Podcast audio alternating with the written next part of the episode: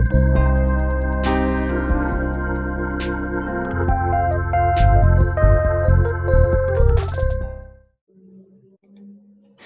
a todos, sejam muito bem-vindos à Conexão Capital, sessão de encontros da Capital Aberto. Meu nome é Beatriz Quesada, sou repórter aqui da revista, e antes de entrar no nosso tema de hoje, eu queria falar rapidinho sobre a Conexão Capital. Todas as semanas, aqui nesse espaço, a gente promove entrevistas e debates abertos sobre temas da atualidade que impactam o mercado de capitais. O acervo com todos esses encontros fica disponível no site da Conexão Capital. A gente vai deixar o link aqui no chat do Zoom e do YouTube para quem quiser checar o que a gente andou fazendo, o que a gente andou discutindo de maio até agora. E lembrando que vocês também podem usar o chat para enviar perguntas e comentários durante todo o debate. A gente vai estar de olho aqui nas coisas que vocês estiverem mandando para a gente, para depois perguntar para os nossos debatedores. E passando para o nosso encontro de hoje, né? A gente já está no quinto mês de pandemia de Covid-19 e não é exagero dizer que o novo coronavírus deve gerar uma das maiores crises econômicas da história da humanidade.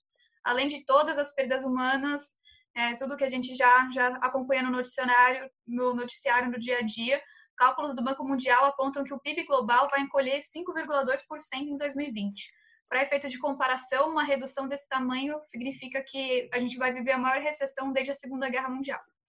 E para entender como lidar com o presente e com o futuro dessa pandemia, a gente vai olhar para o passado e tentar destrinchar a história das epidemias e pandemias passadas, com a ajuda do Alexandre Sais, professor de História Econômica na USP, e o Michel Acoforado, antropólogo especializado em consumo e comportamento. É, sejam os dois muito bem-vindos, Alexandre e Michel. É, eu queria já, já começar endereçando uma pergunta para o Alexandre. É, Alexandre, se você puder contar um pouquinho da, da, sua trajetória antes de responder e depois você já emenda na pergunta. Uhum. É, eu queria começar perguntando para você qual a diferença entre uma crise econômica que é causada por uma pandemia, como a gente está vivendo agora, e outra crise econômica que a gente diria comum, normal, como foi, por exemplo, a de 2008, que foi uma, uma crise super séria, mas não, não teve né, não foi causada aí por, um, por uma pandemia como a gente está vivendo agora.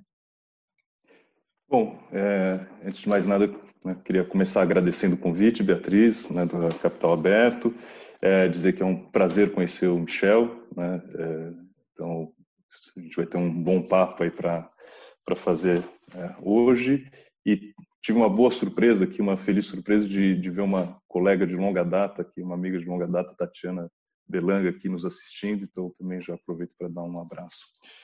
É, Beatriz, eu dizer, fiz ciências sociais, depois das ciências sociais, né, então colega aqui de, de, antropologia, mas era mais na sociologia que eu que eu trabalhava, vamos dizer assim, mas sempre pensando em história econômica. Né? Então, na verdade, da, das ciências sociais fui para para né, pós-graduação na Unicamp fazer é, pesquisa em história econômica, sempre estudando história econômica, e, e, é isso que efetivamente eu milito e trabalho. Né? Então, fiz uma tese sobre a introdução do setor elétrico no Brasil, tenho um livro sobre história econômica geral, um, uma espécie de manual que faz um panorama aí da Idade Média aos dias atuais. Quer dizer, então, é um pouco por aí que eu tenho tentado pensar e, e, usar a história econômica justamente como uma ferramenta, não só né, de olhar para o passado, mas também de usar essa ferramenta para levantar questões sobre o presente. Né? É, então, eu acho que a, a, sua pergunta aqui de ponto de partida é ultra pertinente, e isso me leva para o meu campo, Beatriz, que é justamente olhar para as crises é, a partir justamente de uma perspectiva histórica. Né?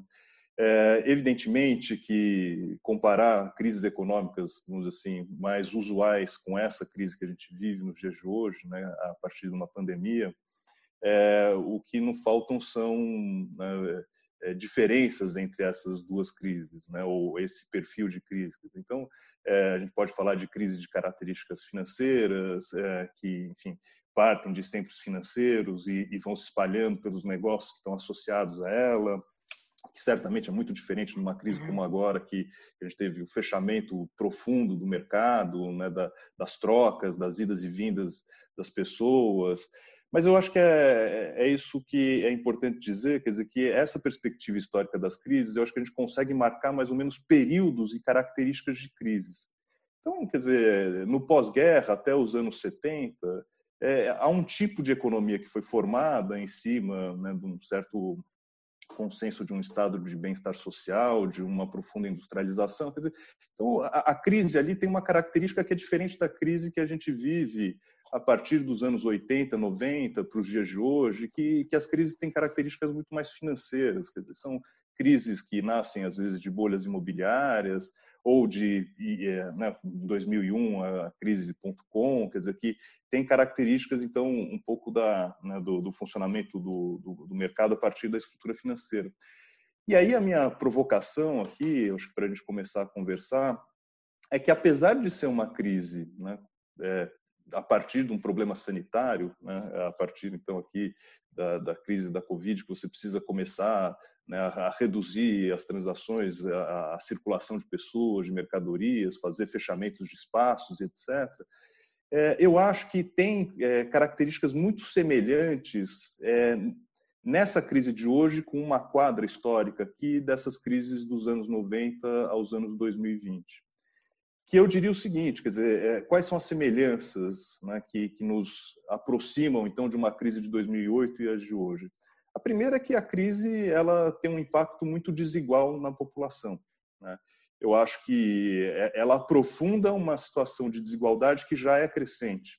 Né? Então, uma crise, é, é, os, os, os, setores econômicos é, mais fortalecidos eles tendem a sobreviver com mais tranquilidade do que aqueles, quer dizer, então a gente pode falar de grandes empresas, pode falar de, de, grandes bancos, mas pode falar dos nossos negócios mais cotidianos, quer dizer, então uma rede de supermercado ou uma rede de, de sei lá, de restaurante, uma cadeia, né, ela tem chance de sobreviver muito maior do que um pequeno negócio de bairro. Né. Então, eu acho que isso vale para empregos e etc. Então, eu acho que é, há uma característica muito semelhante desse período histórico, que é um, um, efeito muito profundo é, justamente na, na, na, desigualdade, quer dizer, em aprofundar a desigualdade.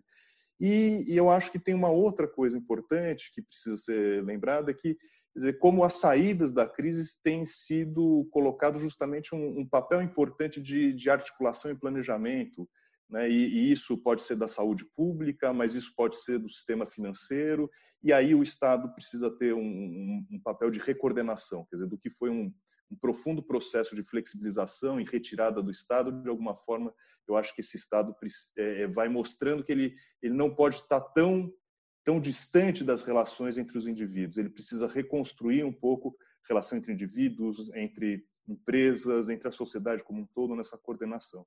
Então, é, a, a, acho que a minha provocação de ponto de partida é existem sim né, é, diferenças muito profundas, mas eu, eu acho que tem quer dizer algumas continuidades aqui que, que merecem ser levadas em consideração também. Eu achei muito interessante isso que você trouxe dessas semelhanças, né? Porque a gente sempre, a gente costuma, é, o primeiro pensamento é quais são as diferenças, né? E trazer isso da continuidade também é um, é um insight bacana que você está trazendo para a gente.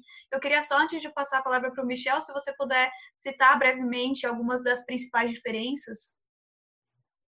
Não, como eu falei, das diferenças, quer dizer, eu acho que tem a forma como afetou a economia, quer dizer, uma coisa é, é afetar a partir dos circuitos financeiros, a partir né, das grandes empresas, então, dizer, os bancos que, que entram em colapso em dado, em dado momento, ou as grandes empresas que né, afetam o mercado de ações, e, e, e outra, um, o fechamento né, do mercado como um todo, né, é, da, das transações, das possibilidades das pessoas irem e virem. Então, quer dizer, eu acho que tem mudanças nos setores mais afetados de maneira imediata, né, eu acho que isso é importante, dizer, então, acho que aquela coisa mais cotidiana ela foi muito afetada para nós.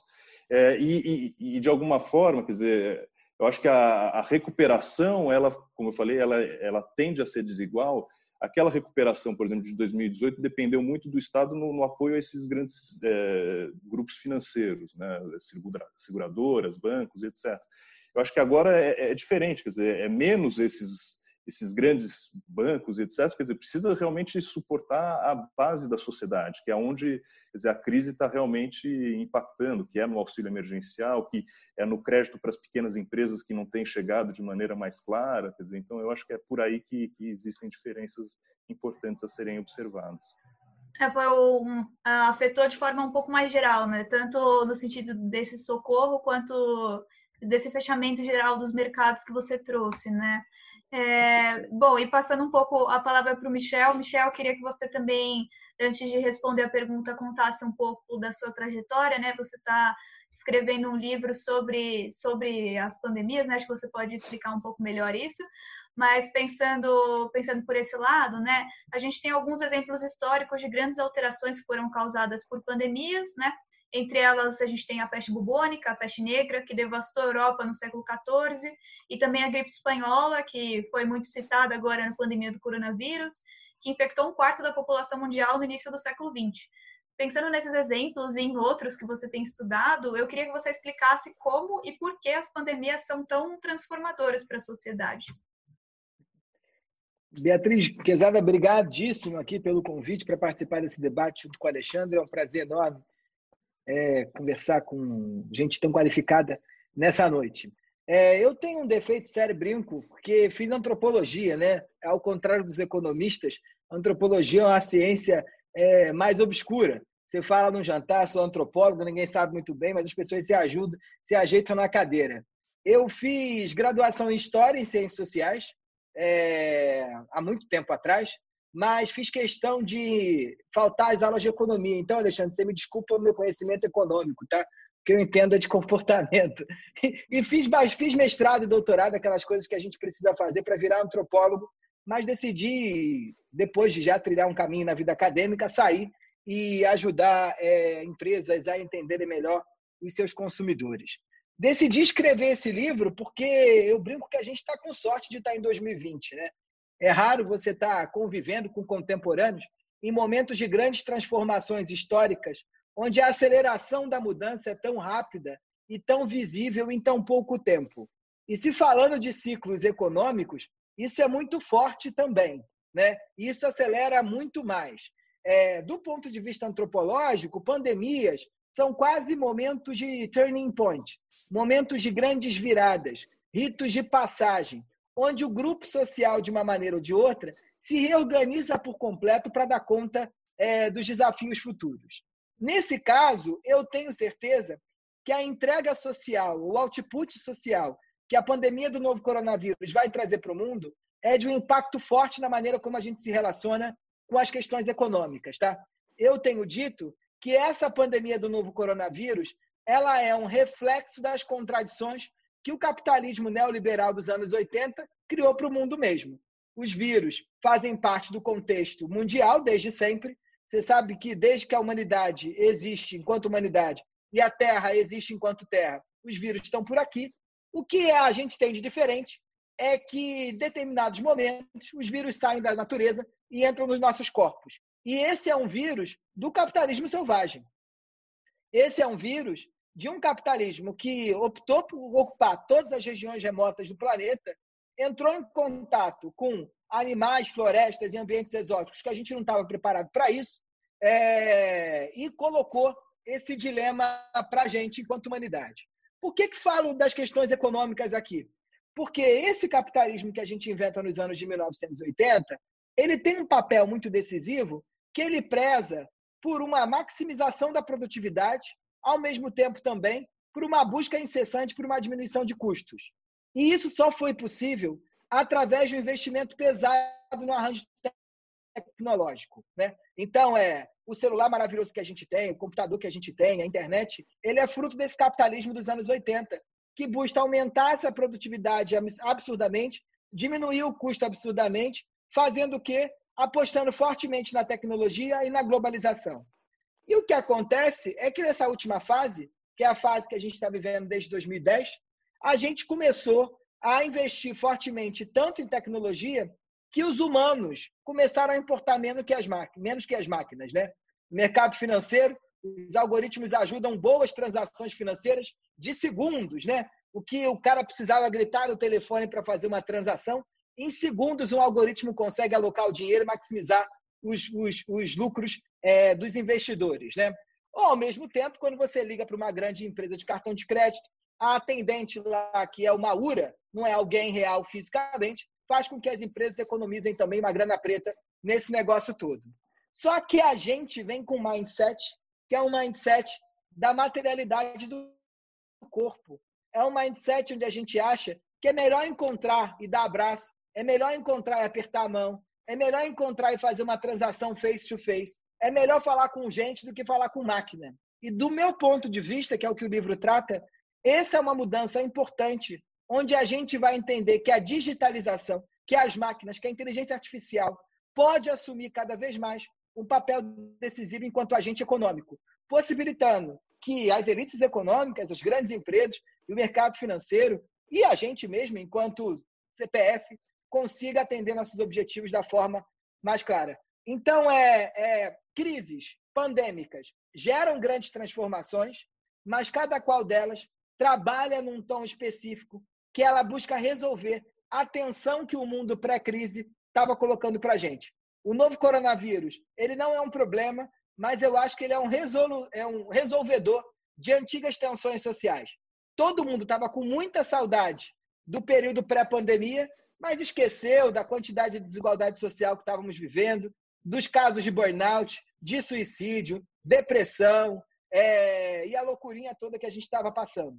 Então, eu acho que esse mundo, ele é um mundo, para terminar, que ele aloca é, e ele faz com que é, a gente se encaixe melhor no mundo que a gente inventou para a gente mesmo. Acho que a, a pandemia realmente está colocando luz em alguns assuntos que a gente não estava parando para olhar antes, né? E eu queria também é, aproveitar para perguntar para você, você falou dessas transformações né, que as pandemias trazem, se você pode dar algum exemplo de pandemias anteriores que, é, e as transformações que elas trouxeram para a gente ter uma dimensão do quão é, radical podem ser essas transformações. Claro, as pandemias, o Jean Delumeau, que é um, é um historiador francês é, super importante, é, que escreveu um livrinho muito legal que se chama História do Medo no Ocidente, ele fala que processos de epidemia e pandemia, em geral, acirram quatro pontos fundamentais. Tá? O primeiro é a nossa loucura por limpeza. Só para você ter uma ideia, na SARS de 2002, a venda de sabonetes e perfumes na China chegou a níveis tão altos e nunca mais baixou porque o povo começou a ter, ficar tão preocupado com limpeza que começou a tomar mais banho e ter que mostrar para os outros que estavam limpinhos. Então, vendeu perfume como nunca, e o povo usa perfume como nunca. Pandemias, elas também têm um outro lugar importante, que elas acirram processos de nacionalismo, individualismo. Então, o mundo não vai ficar melhor, mais solidário. A gente vai ficar mais individualista e mais preocupado com, os, com as questões nacionais. Né? Não é à toa que o presidente da OMC pede demissão, o da OMS é bombardeado todos os dias pelo Trump e por aí vai, né? E só para a gente ter uma ideia, Portugal na peste bubônica se fecha para a Europa e se volta para o mar. Se não tivesse tido, né, o que o Delumont fala, a peste bubônica em 1900 e 1400 e blá blá, a gente não tinha é, as grandes navegações ou a consolidação do Estado Nacional Português é, com esse apetite de conhecer o mundo, com, como aconteceu depois. A gente tem uma loucura muito grande também por segurança, o que faz com que a vigilância sobre os nossos comportamentos cresça. Então, nessa pandemia agora, que foi o que acontece desde 2003 na China, a gente tem o aumento de um arcabouço de vigilância dos comportamentos. Isso aconteceu na cólera, isso aconteceu na sífilis, isso aconteceu na AIDS, isso vai acontecer de novo. E o único ponto positivo, que é o quarto ponto, é o fortalecimento dos sistemas de saúde. Né? É, a gripe espanhola inventa os sistemas públicos de saúde na Europa, a cólera inventa a ideia de saneamento básico na Europa, a peste bubônica inventa uma, uma redefinição do espaço público, do espaço urbano, é, então, e a sífilis inventa uma nova noção de família nuclear. Então, é, quem ainda não aceitou que vai ser diferente, é melhor aceitar e começar a se movimentar porque em nenhum outro momento da história a gente saiu igual depois de um processo de pandemia como a gente está vivendo agora.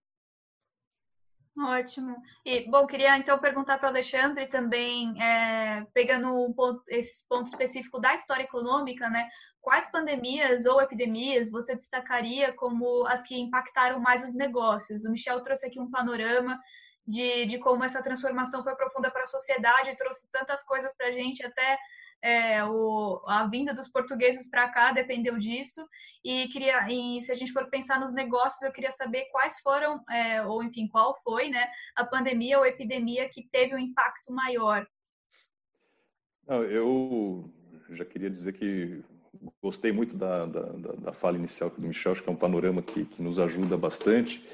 E, e, e, eu diria o seguinte, quer dizer, pegando as três grandes né, é, pandemias, ou os três grandes momentos críticos é, no, que diz respeito a, a, essa disseminação de doenças, né, que é a do século XIV, a gripe espanhola de 18 e, hoje, quer dizer, é, eu concordo plenamente com a ideia de que dizer, ali são momentos de transformação. Né? Eu acho que é, isso fica muito evidente e, e, essas transformações acabam sendo transformações que, que é, como bem falou Michel, quer dizer, na, na vida do, dos indivíduos, na forma de elas se relacionarem, na própria estrutura de poder.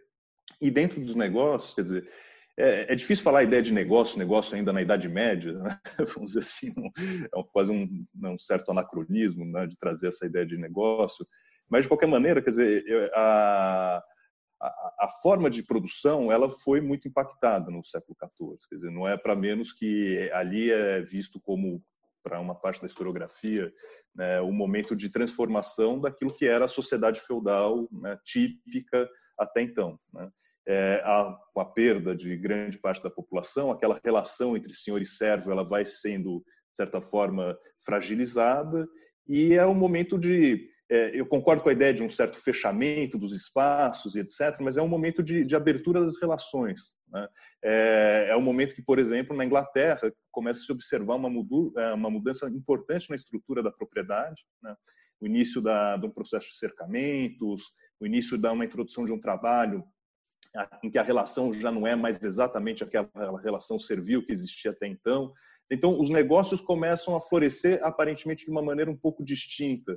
E isso vai ser fundamental para aquilo que vai ser a abertura do, e o crescimento do, do, do comércio de maneira geral no século seguinte, né, até pelo próprio é, processo de expansão das grandes navegações, etc. Eu acho que ali tem um realmente é, um momento de virada em que, claro, a, a, a epidemia ali, né, a peste negra, é um dos ingredientes da mudança. Quer dizer, eu acho que ela dá o tom no momento de de vamos dizer, escancarar, né, de acelerar o processo de transformação. Mas era um processo de transformação que, entre outras coisas, dizer, a epidemia tem a causa de uma queda de produtividade que vinha, quer dizer, um pouco da relação da incapacidade do sistema manter uma população crescente, etc. Então, é, acho que ali é um momento de, de abalo das estruturas que começam a ser transformadas. Eu diria que quando a gente olha para para a gripe espanhola, já em 18, é, já não é tão evidente essa mudança. E aí eu tento explicar por algumas razões. Quer dizer, evidentemente é um impacto violentíssimo, mas, de novo, é um impacto dentro de um contexto, e inclusive por isso a, a, né, as explicações para a rápida disseminação da, da, é, da, da, gripe espanhola, porque é um período final de, de, Primeira Guerra Mundial, quer dizer, é uma população já enfraquecida, o vírus circula com muito mais é, muito mais facilidade numa população enfraquecida. E por isso mesmo, quer dizer, o impacto econômico existe, né? a gente tem lá alguns é, indicadores que teria, ter, né, teria impactos em algumas economias, etc., mas é, é um impacto muito pequeno, né? porque logo na sequência, o que a gente vai observar é um crescimento, por exemplo, da economia americana, né? do, é, da década de 20, né? a exuberância da, da, década de 20 na economia americana, que evidentemente depois impacta na Grande Depressão, mas é um crescimento das áreas que começam a se integrar cada vez mais com o mercado mundial, a própria reconstrução da Europa em algumas regiões mais frágeis do que outras. Então, eu não sei se eu consigo observar a, a gripe espanhola com o mesmo impacto que, que, parece ter tido anteriormente. Mas se a gente olha num, num espaço mais geral, né, o, e aí o, o Michel tinha falado do Hobsbawm, né, do Eric Hobsbawm, quer dizer, é, ele fala que essa quadra, esse período histórico que vai da Primeira Guerra à Segunda Guerra, com né, epidemia e também a Grande Depressão, um pouco esse espaço da era da catástrofe, talvez é, o impacto não foi direto da né, gripe espanhola, mas é um impacto de um modelo de sociedade e que, de alguma forma, eu entendo que é um modelo de sociedade muito próximo ao que vivemos hoje, quer dizer, essa final de sociedade do século XIX até a Primeira Guerra Mundial, esse grande é, crença no liberalismo e etc., e que vai ser transformado né, lentamente nesses 30, 40 anos até o pós-Segunda Guerra Mundial. Quer dizer, aí é, a gripe ela é um dos condicionantes que, que faz com que a, a, a sociedade precise se repensar. E o exemplo que o Michel traz era o exemplo que eu tinha mais ou menos imaginado, mas então dando exemplo só para o Brasil, dizer é, essa crise né, sanitária da primeira da, do começo do século XX, ela que constrói em grande medida o sistema de, de saúde de característica mais é, científica, né? Não é nem necessariamente a, a, gripe espanhola. A gente pode falar que as próprias epidemias de febre amarela no Brasil, que já assolavam Rio de Janeiro, Santos, desde né, de 1850, quer dizer, elas vão obrigando que a sociedade busque ferramentas para superar. Então, é, aqueles nomes conhecidos de instituições né, é, que, que, enfim, Vital Brasil, é, Adolfo Lutz, Emílio Ribas, é, Oswaldo Cruz, quer dizer, são é, esses personagens médicos sanitaristas que estão pensando né, e, e, construindo as instituições que, que são, veja, duradouras, ainda hoje fundamentais. O Butantan buscando uma vacina, uh, Oswaldo Cruz, né, a Fiocruz outra, quer dizer, são essas instituições que ainda hoje têm né, um, um papel decisivo em enfrentar esses cenários de crise. E você acha que, que a gente teve algum, algum episódio de crise sanitária, talvez não necessariamente uma pandemia, que tenha impactado a, fortemente a economia nos últimos anos? É, a gente teve duas outras doenças causadas por coronavírus, né, que foram o SARS, a SARS e a MERS. É, não sei se, ela, se você considera que elas tiveram impacto econômico relevante ou alguma outra que você poderia trazer algum, algum exemplo nesse sentido?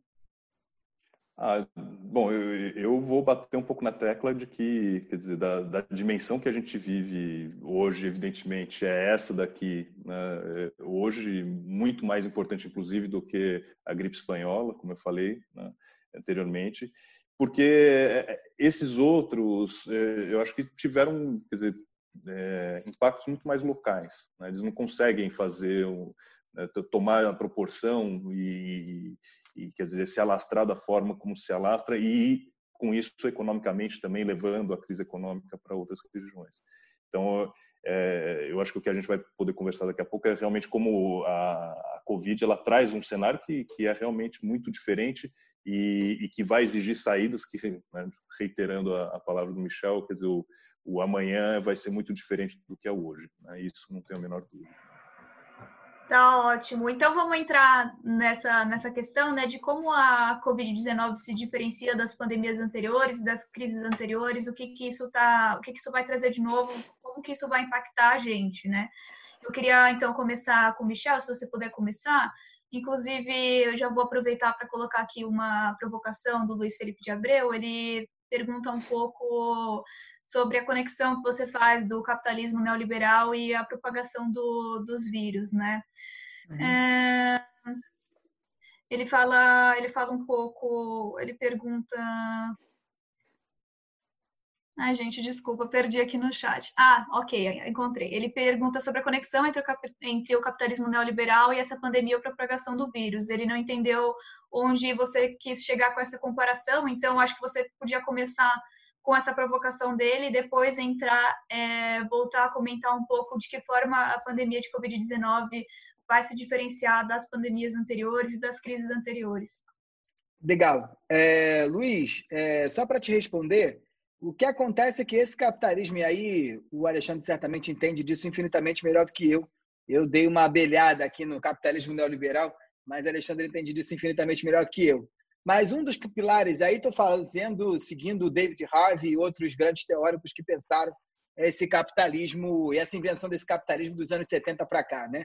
Ele traz uma conjunção muito específica onde há é, uma, uma, um investimento forte e pesado, é, como já estava dizendo, numa maxima, maximização da produtividade e numa maximização impossível também é, do, da diminuição do, dos custos e isso é, se atribui dentro do contexto da, da, globalização, onde as empresas têm a possibilidade de não só produzirem nos lugar, lugares mais baratos, mas venderem para os lugares mais baratos, é, dos lugares, venderem em qualquer lugar, é, através de um discurso totalmente global. Então, você podia vender em qualquer lugar do mundo. Dentro desse processo todo, é um investimento forte em tecnologia, que faz com que o mundo fique cada vez mais próximo. Esse mundo que a gente está dizendo agora, que é o mundo que é o resultado desse capitalismo na sua na sua última fase, né, na fase mais recente, para ficar claro, ele é um mundo onde todo lugar precisa ser ocupado. Ele é um mundo que proporciona fortemente, aí mais uma vez o Alexandre pode responder melhor que eu, uma nova expansão das fronteiras agrícolas no Brasil, que vai empurrar, através da produção da soja dentro do centro-oeste, em direção ao norte, e gera uma, maxima, uma, uma devastação forte da floresta amazônica por conta da pecuária extensiva naquela região. Na China, só para ficar claro, esse é o mundo que as pessoas não só vão começar a consumir animais silvestres é, dentro da sua dieta, mas vão fazer isso de maneira industrial. É, esse é o mundo onde a gente vai aceitar que não tem espaço que não pode ser ocupado, que todos os espaços podem é, ser produtores de riqueza. Nesse movimento todo, a gente está falando de um mundo globalizado, onde o que acontece era um, um, uma junção, uma união cada vez mais forte entre as partes do, do, do planeta, onde você tinha 30 milhões de pessoas indo de um lugar a outro, todos os dias você tinha 200 mil voos cruzando os céus do planeta todos os dias. E é esse mundo que a gente está falando que não só faz com que o vírus saia da natureza, entre nos corpos das pessoas e transite de um lugar a outro. Eu não vou entrar aqui no detalhe, mas só para ficar claro, acredita-se hoje que a Covid-19, né, que o novo coronavírus, é um vírus que sai da natureza, tem um hospedeiro, que é um hospedeiro que pode ser um, é, um morcego ou um outro animal que já não lembro mais o nome, que foi extinto, é, e entra no corpo dos, indi do, do, dos indivíduos. Né? E isso é dentro de um contexto chinês, onde a produção desses alimentos era maximizada ad infinito. É, mas, então tem tudo a ver, mas a gente pode discutir isso mais para frente sem nenhum problema. Mas vamos entrar aqui na questão do, do impacto da, da, do novo coronavírus e dessa pandemia para a maneira como a gente se relaciona com o mundo. Eu tenho chamado nisso, isso está lá num capítulo importante do meu livro, que eu brinco que é, a principal entrega da Covid-19 para a humanidade daqui para frente é o que eu chamo de efeito DAD. E o efeito DAD ele foi construído olhando para as últimas pandemias que a humanidade já teve, inclusive para a SARS, né? O novo coronavírus, ele já estava na humanidade, né? A família, desde 1967, mas onde ele gerou mais barulho foi de 2003 para cá. Nesse movimento, o que, que a gente vê com muita força? A gente vê primeiro aquilo que eu chamo de descontextualização. O que, que é isso? A vida vira um grande fluxo, assim como o digital já é. Né? A vida vira um grande fluxo. Então, a gente abre mão dos contextos individuais, né? dos contextos coletivos. Domingo agora é dia dos pais, você não pode ver seu pai.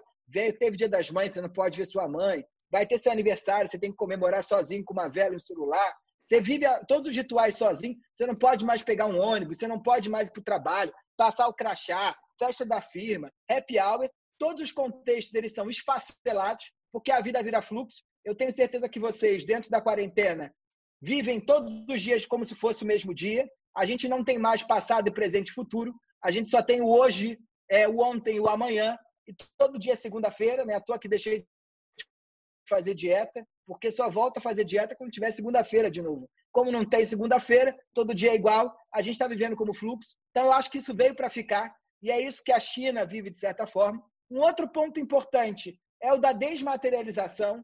A SARS, quando passa pela China e pela Ásia, há um forte processo de digitalização da economia asiática. Só para vocês terem uma ideia, hoje, todos os anos na China, há uma movimentação financeira é, por mais de 17 trilhões de dólares só via transações digitais.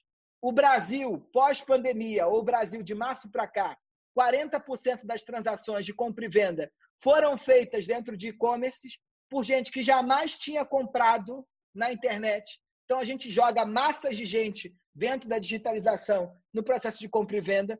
O banco, o, o governo federal inventa uma ajuda é, emergencial que você só pode ter acesso a ela se você baixa o aplicativo caixa tem. Então você tem que ter um celular, tem que ter um pacote de dados, tem que saber mexer na internet para poder ter acesso ao auxílio emergencial.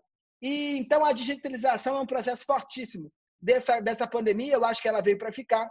E o terceiro ponto é o que eu chamo de asepsia, que é, são os mediadores de segurança. Né? A gente cada vez mais vai ter que lidar com mediadores de segurança para conseguir no, estar em relação com os outros. Esses mediadores podem ser o ponto de venda online que você cria, podem ser a nossa relação aqui via Zoom, ou pode ser é, a máscara que você usa ou o álcool em gel.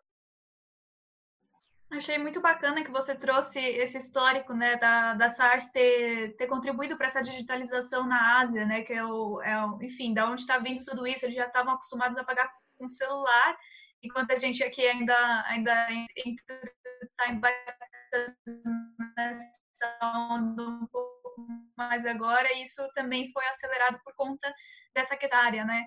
E, bom, queria ver agora, Alexandre, se você puder contribuir, como é que você acha que a pandemia da Covid-19 está se diferenciando das outras crises e aproveitar para te passar junto é, aqui um comentário da Tatiana, né? Ela pergunta se o novo normal tende, na opinião de vocês, para um movimento de revalorização do mercado e produção local. Se esse pode ser um efeito positivo dessa pandemia, né? Que acho que também aí você pode comentar o que, que você acha sobre a explicação do Michel é, sobre a, a, globalização, né? E esse efeito uhum. que a gente está tendo agora da pandemia, se isso, se isso vai desembocar numa valorização do local também. Tá. É, eu começaria justamente a partir da ideia da globalização, quer dizer, e, e até de alguma forma respondendo aqui ao, ao Pedro Bevilacqua, é, de que, quer dizer, estamos ampliando e preservando, né? Eu, eu, eu, tenho um pouco minhas dúvidas, viu, Pedro? Eu acho que, na verdade, tem, por exemplo, estudos super interessantes a respeito de um comércio ecologicamente desigual, em que algumas áreas do mundo, sim, você tem ampliação da preservação, ampliação, enfim, da, ou redução de, né, de, de poluentes, de, enfim, de resíduos né, da, dos processos produtivos, mas é, com o custo de ampliação de formas muito de produções de maneira muito é, degradantes do meio ambiente, né? E então, quer dizer, o comércio ecologicamente desigual no que foi, por exemplo, a, a profunda industrialização chinesa com um custo de poluição enorme, né? E a gente sabe que aquilo que é produzido na China não é consumido na China. Né? Então, dizer, o, a, o consumo exacerbado americano, ainda que a, a poluição americana possa até né, vir a, a reduzir, é, ele tem um custo de poluição de outras tantas áreas do mundo. Dizer, a quantidade de fertilizantes que temos usados aqui no, no Brasil para atender um mercado mundial, dizer, tem um custo né, que é, eventualmente a gente não pode é, sentir de imediato, mas certamente degradando muito o meio ambiente, né, e, e, sem falar da, da, política atual com relação ao meio ambiente, que não, não, a ideia não é entrar por aqui, mas é, é para dizer que é, por mais que existam espaços assim nacionais, é, o que e aí começo a responder, eu acho que a, a pergunta sobre a Covid, o que vai ficando muito claro para nós é que a, a Covid nos trouxe a ideia de que o espaço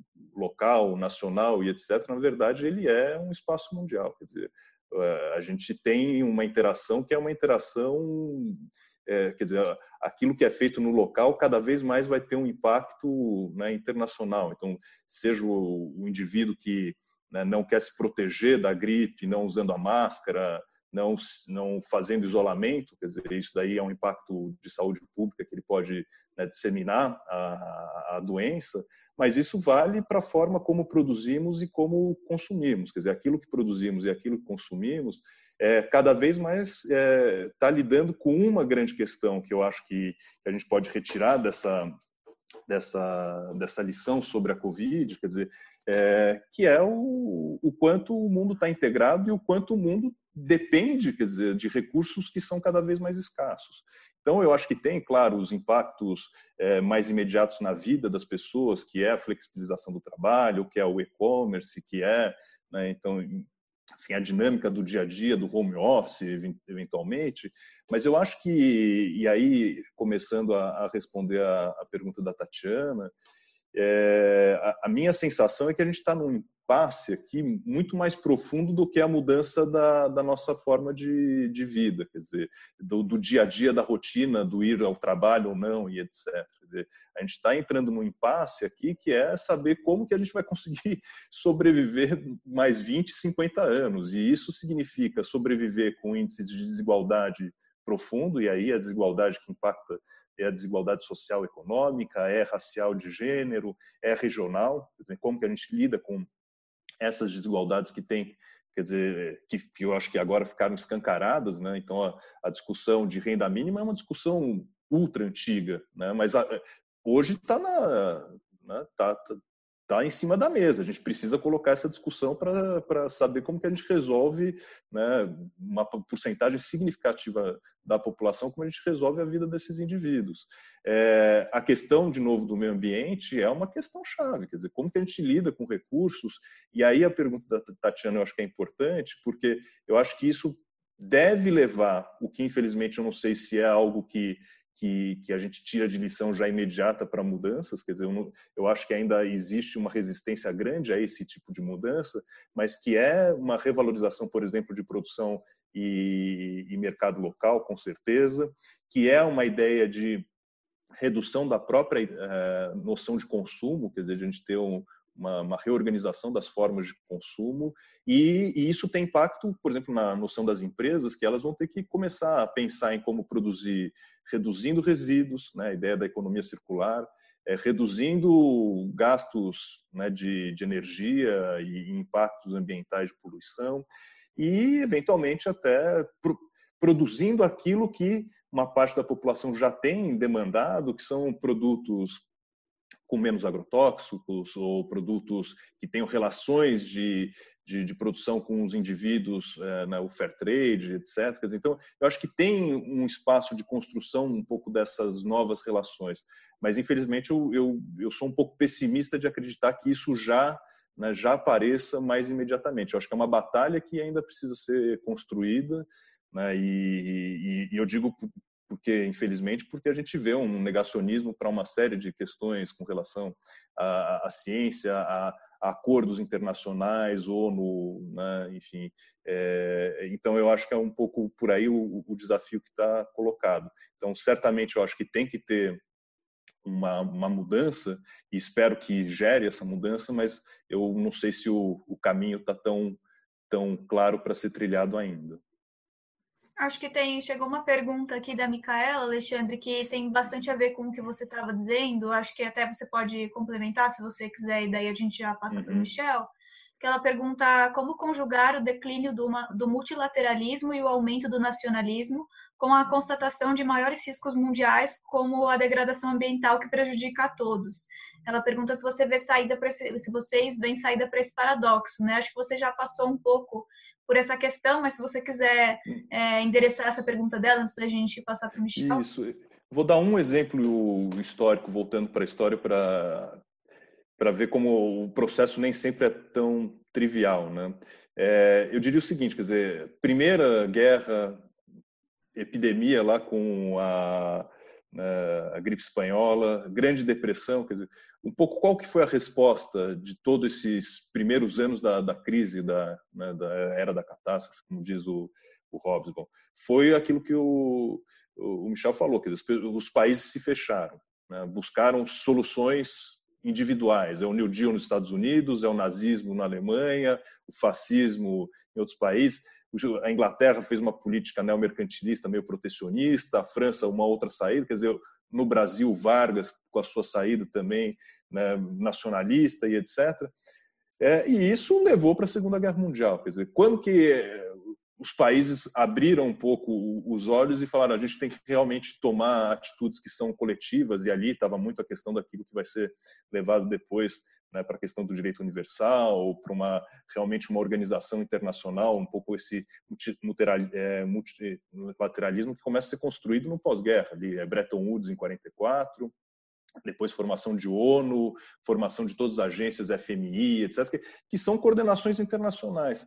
Então, é, é um pouco triste ver o ambiente atual, que, que nesses últimos assim, 5, 10 anos tem sido de, né, de respostas de novo nacionalistas, de tentar resolver internamente as questões, responder às sua, às suas comunidades, é, ao passo que a gente sabe que é isso, quer dizer, os problemas estão colocados agora cada vez mais é, de maneira internacional. Então, é, eu acho que e espero que é, é, exista uma aposta né, de reconsiderar e, re, e fortalecer novamente essas instituições que elas são minimamente coordenadoras e que dão diretrizes para o desenvolvimento da, da, sociedade como um todo. Quer dizer, a gente tem hoje lá as 17 metas para 2030, quer dizer que são 17 metas importantes para o mínimo, para, garantir a sobrevivência né, da, da nossa sociedade. Então, eu acho que é, é isso. Eu, eu concordo plenamente. Quer dizer,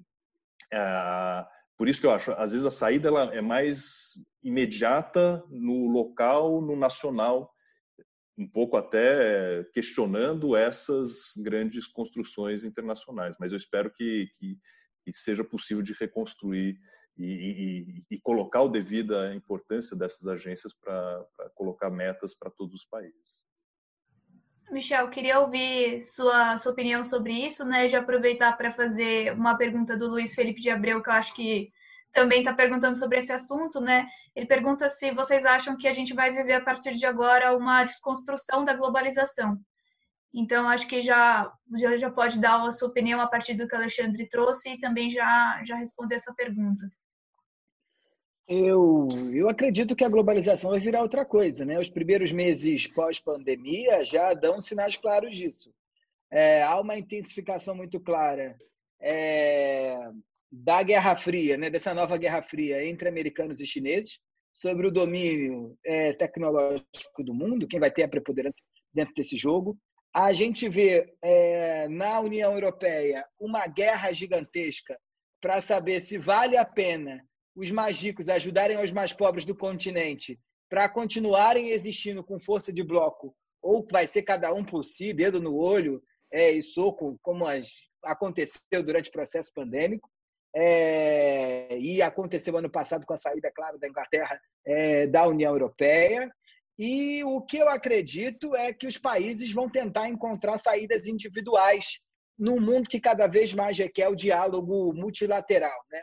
as questões aqui que todo mundo traz em relação ao meio ambiente, à política internacional, é, ou ao futuro sanitário mesmo, de saúde da humanidade, são questões completamente multilaterais e globais, mas as discussões eu acho que elas vão tender a ficar cada vez mais individuais, é, porque a regra é clara, né? E é assim que se, é, se reproduz ao longo da humanidade. Quando a farinha é pouca, em geral, é meu pirão primeiro. E nesse contexto, o que a gente já vê como sinal é esse retrato, né? A pandemia toda, desde que ela se instaurou, ela só dá sinais disso. Seja na disputa por EPIs, agora na disputa pelas vacinas, agora na disputa até de se a gente pode baixar o TikTok ou não pode baixar o TikTok. Então, do meu ponto de vista, essa é a última facada é, na globalização, na maneira como a gente conhecia.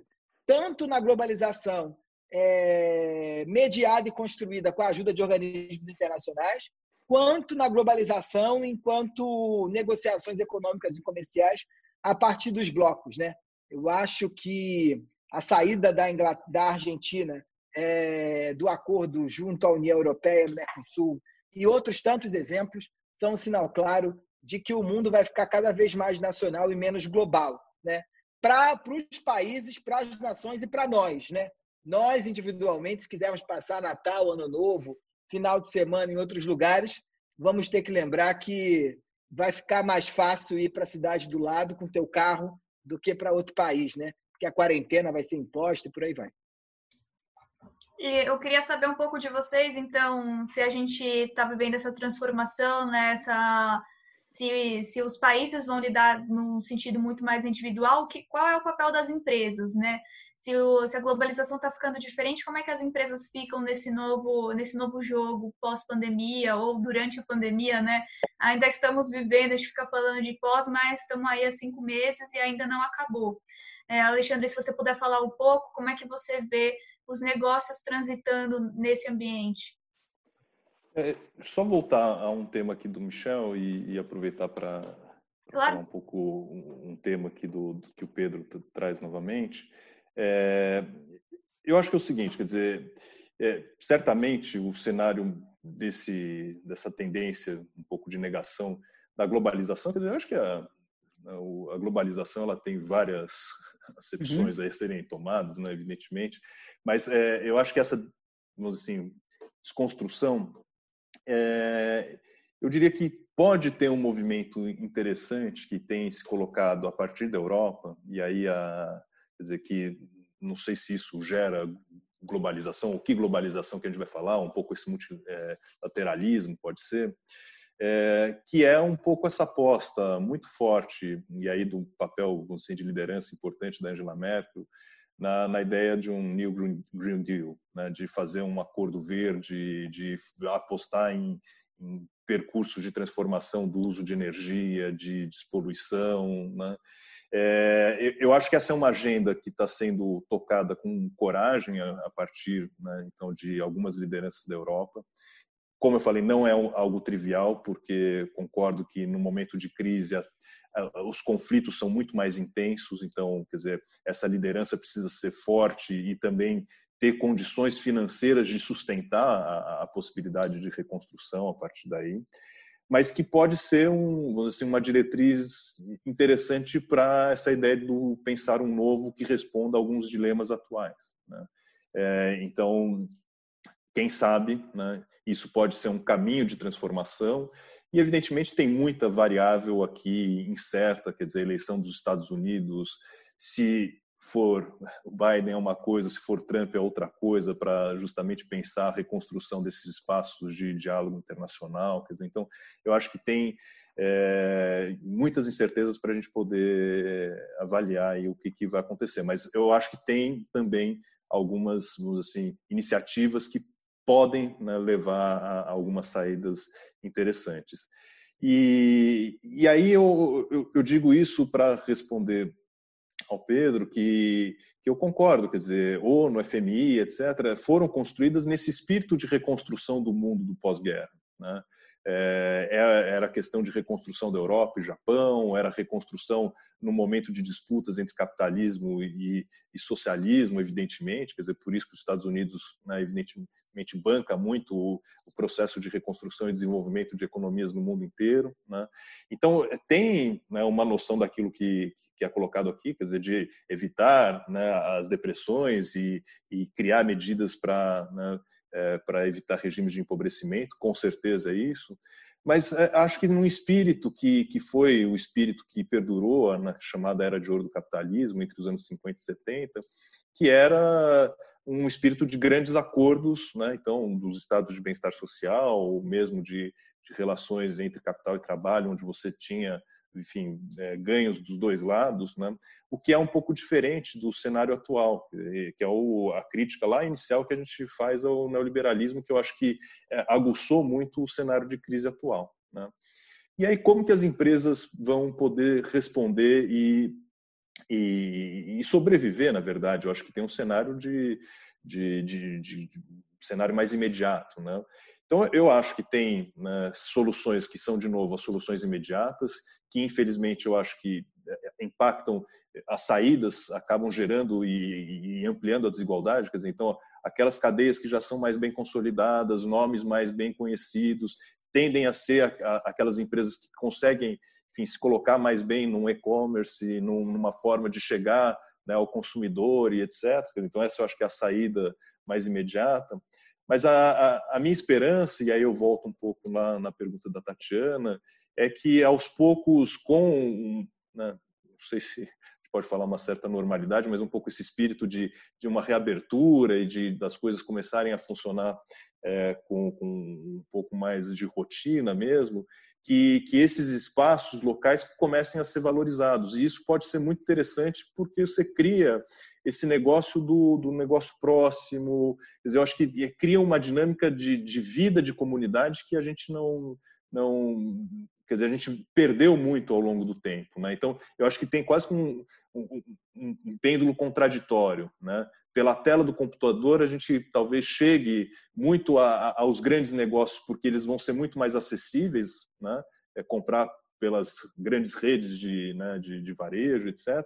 Mas, por outro lado, quem sabe com é, ao pouco, aos poucos essa retomada e a vivência do espaço, é, há uma valorização do local de novo. Né? Então, é, essa pode ser uma, uma, esperança de uma certa vida comunitária um pouco é, diferente do que a gente vivia anteriormente. Michel, o que, que você acha dessa, dessa colocação do Alexandre? Você acha que a gente tem, tem espaço também para viver essa vida comunitária? Como é que você vê os negócios daqui para frente? Eu sou menos otimista que o Alexandre. Adoraria ser otimista, mas eu sou pessimista porque eu acho que o mundo, antes de melhorar, vai piorar um bocado, tá? é, em relação a essa, esse, essa, esse jogo econômico, esse jogo é, sociopolítico. Inclusive porque, quando a gente pensa no papel que a Europa, como a Alexandre estava bem colocando, nesse movimento de repensar o meio ambiente, né? nesse Green Deal que a Angela Merkel mega, mega desenvolve aí, promulga por todos e defende, a gente está falando de uma Europa que perde cada vez mais poder dentro do contexto geopolítico. A gente está falando dentro de um contexto mundial onde a gente vai precisar produzir mais com menos e aí mundo mais empobrecido e com menos preocupação ambiental fora do circuito Europa. E a gente está falando de um mundo dominado por chineses e americanos que estão pouquíssimo preocupados com as questões ambientais, né? E a Europa assumindo um lugar de produção em si muito pouco pouco vistoso. E acredito que, o, que a saída da Europa no Green Deal é a única saída possível para Angela Merkel dentro dessa nova ordem global. Por isso que ela levanta essa bandeira, mas não acho que nem ela acredita que isso vai ser é, possível. É uma pena, mas não acho que vai ser é, o mundo que a gente vê pela frente, não. Eu acho que as empresas, nesse contexto desse mundo é, mais nacionalista, elas são o único resquício da globalização que vai restar. Tá? Num contexto onde os estados nacionais perdem cada vez mais importância e a gente se vê mais conectado com as coisas que compramos do que com os nossos documentos e com, os, com a nossa, com, a nosso, com os nossos passaportes, com os nossos vínculos tradicionais de, de conexão com a nação, é, eu acho que as empresas vão ser o único caminho possível para a gente se conectar com os outros e manter alguma identidade global.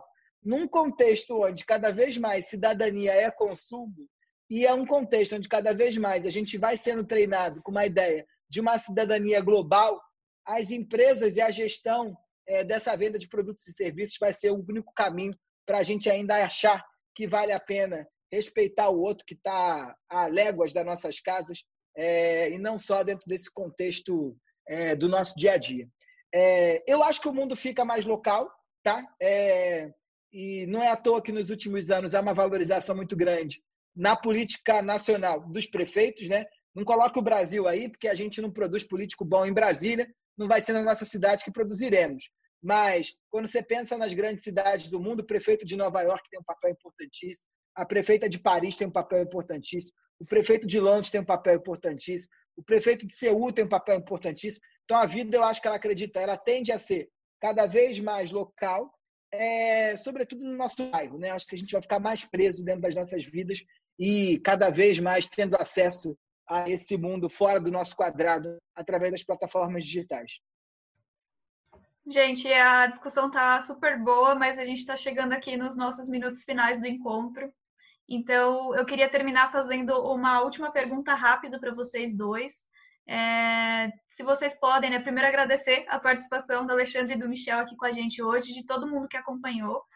E para terminar, queria que vocês falassem rapidinho, pode ser uma, é, se vocês pudessem citar uma lição ou mais lições que a gente pode tirar de aprendizado, voltando para a nossa abertura aqui da conversa, né, da história econômica dessas pandemias, o que, que a gente pode levar de aprendizado do que já aconteceu e aplicar nessa crise.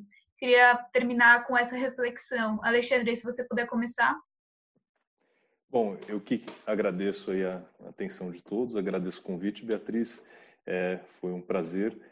É, eu acho que, quer dizer, um pouco nessa nessa leitura que a gente fez aqui a partir da história, eu acho que a história ela Quer dizer, ela não pode ser um instrumento simplesmente falar, ah, não, no passado aconteceu isso, então vai acontecer isso de novo. Quer dizer, não é isso que a história nos, nos ensina.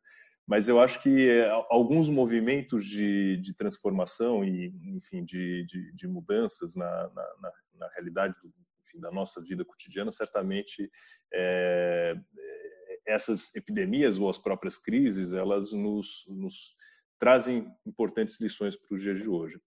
O que eu poderia dizer é, primeiro, olhar um pouco a economia como, ou a história econômica como grandes movimentos, né? E, e se a gente teve um grande movimento, como a gente falou, que vai chegando ao fim no século XIV para a transformação da economia que vai né, se constituir como capitalismo séculos depois, se é uma transformação com a gripe espanhola de uma economia que vai começar a reorganizar a relação entre os indivíduos, o papel do Estado, da saúde pública e etc., mas que talvez o efeito seja só mesmo no pós-Segunda Guerra Mundial, eu diria que hoje a gente deve estar vivendo algo muito parecido. Né?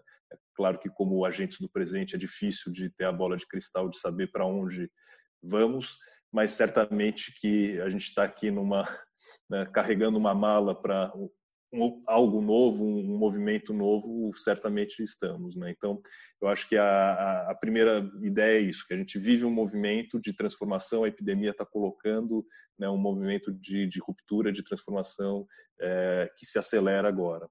E, e, e, o que eu acho que, que, enfim, olhando um pouco esse espírito do, do, das lições do passado com relação às epidemias, dizer, as epidemias não são resolvidas individualmente. Eu acho que é, as soluções precisam ser feitas coletivamente. Então, infelizmente, talvez a saída é sempre mais imediata de um país, da local, do indivíduo, etc. Mas eu acho que as lições são essas: a, coordenação né, e, e, um pouco esse espírito do coletivo, ele tem que ser, seja via Estado que cumpre com esse papel, mas seja via a organização da sociedade como um todo. Quer dizer, eu acho que é assim que a gente consegue superar os nossos desafios.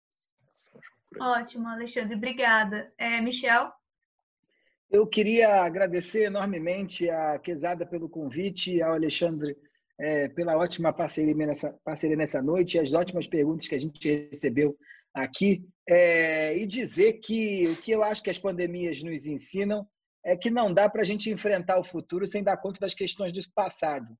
O que mais me preocupa nesse Brasil pós-Covid-19 é que a gente não deu conta do básico do século XIX, do básico do século XX, e vai ficar difícil dar conta dos desafios que o mundo vai enfrentar para a gente no século XXI. É difícil a gente pensar numa economia, numa economia cada vez mais digitalizada quando a gente não conseguiu sanar o problema do alfabetismo e do analfabetismo é, é, é, funcional no Brasil. É difícil a gente conseguir dar conta dos desafios de uma economia do século XXI quando ainda tem 42 milhões de pessoas desse país que nunca entraram na internet e outros 70 que ou não têm acesso à internet ou têm acesso precário. Né? É difícil a gente falar em EAD quando a gente tem a escola pública onde o aluno não tem nem chip de celular para poder mandar o WhatsApp para o colega.